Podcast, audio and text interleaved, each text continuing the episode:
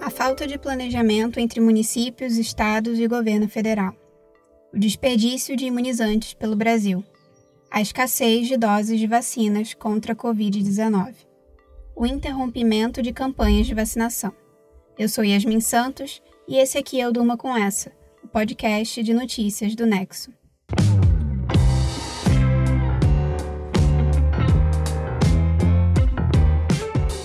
Olá, eu sou a Letícia Arcoverde e tô aqui hoje com a Yasmin para apresentar esse podcast que vai ao ar de segunda a sexta, no fim da tarde e início da noite. Sempre com notícias que podem continuar a ecoar por aí. Hoje é quinta-feira, 11 de fevereiro de 2021, dia em que a Prefeitura do Rio de Janeiro afirmou que a vacinação na cidade corre o risco de parar por falta de vacina. De acordo com a Secretaria Municipal de Saúde, só há doses para imunização até sábado, dia 13, quando estava prevista a vacinação para idosos de 85 anos ou mais. Ou seja, depois desse dia, caso não sejam fornecidas novas doses pelo governo federal, a prefeitura teria que interromper a campanha de vacinação. No último fim de semana, o Ministério da Saúde encaminhou ao estado do Rio um lote com mais de 282 mil doses da Coronavac. O material foi armazenado na Câmara Fria da Coordenadoria Geral de Armazenamento, em Niterói. Cerca de 131 mil doses, mais ou menos metade do lote, foram enviadas aos municípios fluminenses para serem aplicadas como primeira dose no grupo prioritário estabelecido pelo Programa Nacional de Imunização. E a outra metade do lote vai ser enviada aos municípios dentro do prazo de 21 dias para a aplicação da segunda dose, garantindo assim o cumprimento do esquema vacinal. Na distribuição da primeira dose desse lote, a capital recebeu 50 mil doses da vacina. A quantidade que chegou à prefeitura na terça-feira, dia 9, só seria suficiente para manter a vacinação até sábado e para garantir também a segunda dose de quem foi imunizado no início da campanha. Desde o início da campanha de vacinação, já foram entregues mais de 714 mil doses de imunizantes aos 92 municípios do Rio.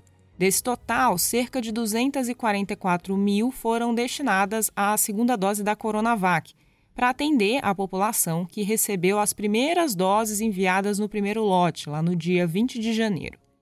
A previsão é de que a Prefeitura do Rio receba novas remessas da vacina de Oxford para serem aplicadas como primeira dose na próxima semana numa data que ainda não foi informada pelo Ministério da Saúde. O próximo lote da Coronavac, segundo o governo federal, está previsto para o dia 23, mas, como a gente disse, as doses disponíveis podem acabar antes dessas novas levas chegarem e a vacinação ser interrompida. Em fevereiro, a capital fluminense tem como objetivo vacinar idosos de até 75 anos e profissionais de saúde com 60 anos ou mais que atuam nas redes pública e privada. A cidade já vacinou mais de 200 mil pessoas. Enquanto a capital do Rio de Janeiro vive a iminência da falta de vacinas, em outros municípios do estado a escassez já é uma realidade. Antes daquele lote de 131 mil doses ser distribuído, Niterói e São Gonçalo, da região metropolitana do estado, chegaram a suspender a campanha de vacinação. Em Niterói, a vacinação para idosos acima de 88 anos começou na segunda-feira e terminou no mesmo dia devido à falta de vacinas. Na noite de segunda, o prefeito da cidade, Axel Grael, fez uma transmissão nas redes sociais afirmando que até tentou comprar vacinas, mas não foi possível. O Ministério da Saúde tem a responsabilidade de comprar as vacinas e distribuir né, para, para os estados. Os estados fazem as, eh, as vacinas chegarem até os municípios. E os municípios fazem a vacinação na população. Então, Niterói até tentou comprar vacinas, mas não foi possível. Então, a gente depende das vacinas que chegam do governo federal. Em São Gonçalo, a vacinação para idosos e para profissionais de saúde em geral foi suspensa na sexta-feira, dia 5. As doses do imunizante terminaram porque, desde o primeiro dia de vacinação dos profissionais de saúde, a Prefeitura de São Gonçalo pediu que fossem apresentadas apenas a carteira de registro profissional e a identidade. Como não foi exigido comprovante de residência, profissionais de outras cidades foram até o município para se vacinar. E com isso, as doses se esgotaram rapidamente, sobrando estoque só para a segunda dose da vacina. O Ministério Público Estadual já havia alertado sobre falhas na organização do atendimento a grupos prioritários em São Gonçalo e também em Duque de Caxias, na Baixada Fluminense, outro município que teve a vacinação suspensa.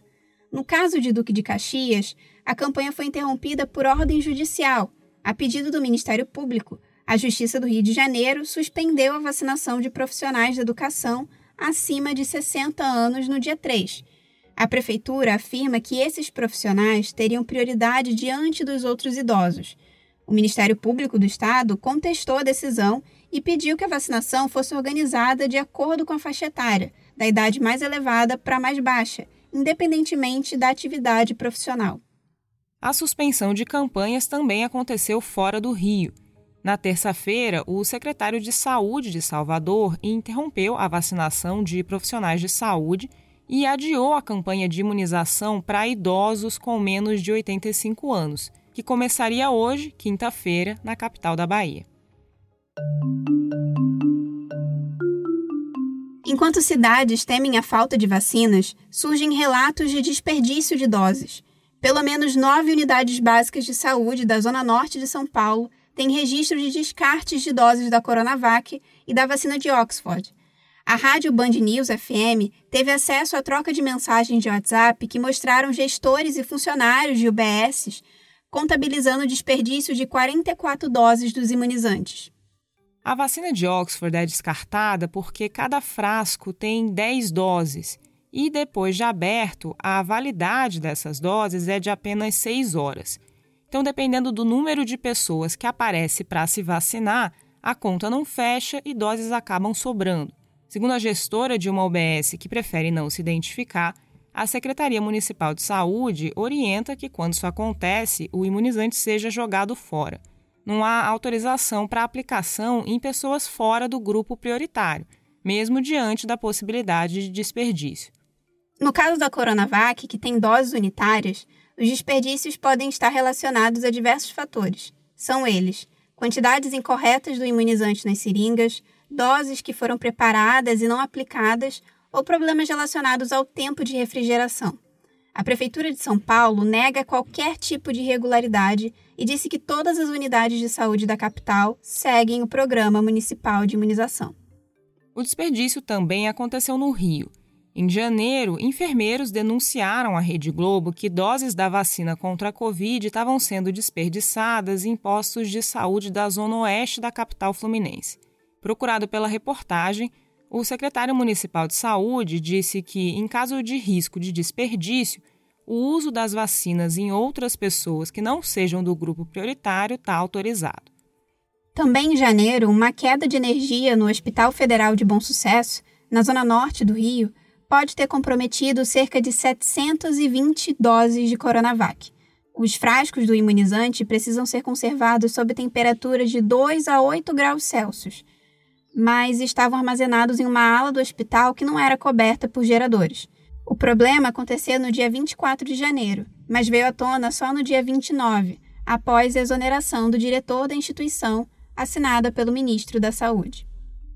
Erros de aplicação e perda de doses são esperadas em toda a campanha de vacinação, mas levantam preocupação na pandemia porque há uma escassez de doses em todo o mundo. E no Brasil, que é referência em programas de vacinação, a campanha está com um ritmo especialmente lento. Até a noite dessa quarta-feira, o país havia vacinado 4 milhões e 300 mil pessoas contra a Covid, número que corresponde a pouco mais de 2% da população brasileira. Dados da consultoria Economist Intelligence Unit, divulgados pelo jornal o Globo no domingo, mostram que o Brasil só conseguiria começar a vacinar o público não prioritário a partir de setembro de 2021 e só alcançaria a meta de ampla cobertura vacinal em meados de 2022. Para isso, seria necessário manter medidas de contenção da pandemia, como distanciamento social. A empresa fez análise com base na capacidade de compra de vacina dos países e de sua infraestrutura de imunização.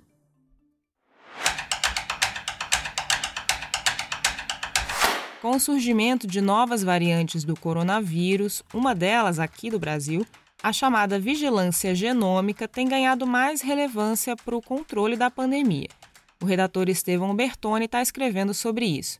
Estevão, por que é importante fazer vigilância genômica? Vigilância genômica tem como objetivo monitorar os vírus que estão em circulação, identificar por meio do sequenciamento genético as chamadas variantes que surgem por causa das mutações ocorridas durante a replicação do vírus no organismo dos infectados. Essas mutações são comuns e esperadas, mas algumas podem trazer vantagens evolutivas ao coronavírus. Três delas têm causado preocupação atualmente: a do Reino Unido, a da África do Sul e a de Manaus.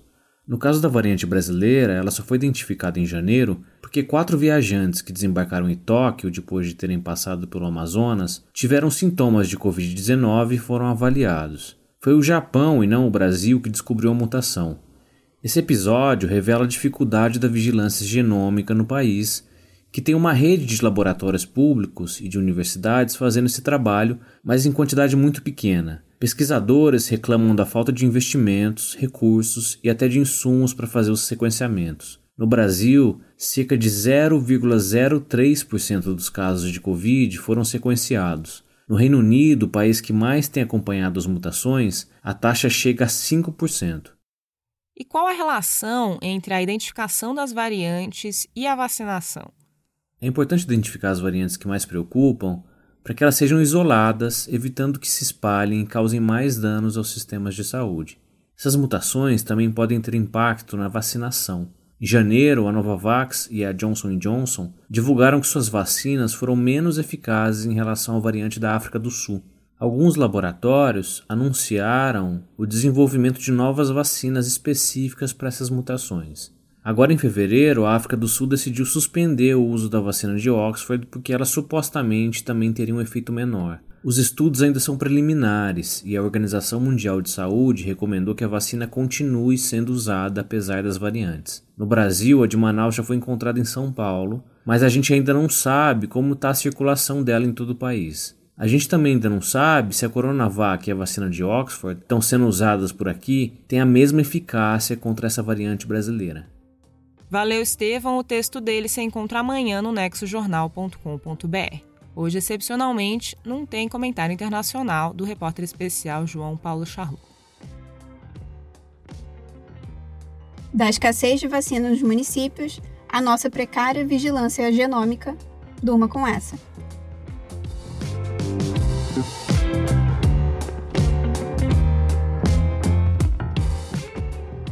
Com roteiro de Yasmin Santos, produção de Letícia Arcoverde, participação de Estevão Bertoni e edição de áudio de Maurício Abad, termina aqui mais um Durma com essa. Amanhã é dia de extratos da semana. Até lá!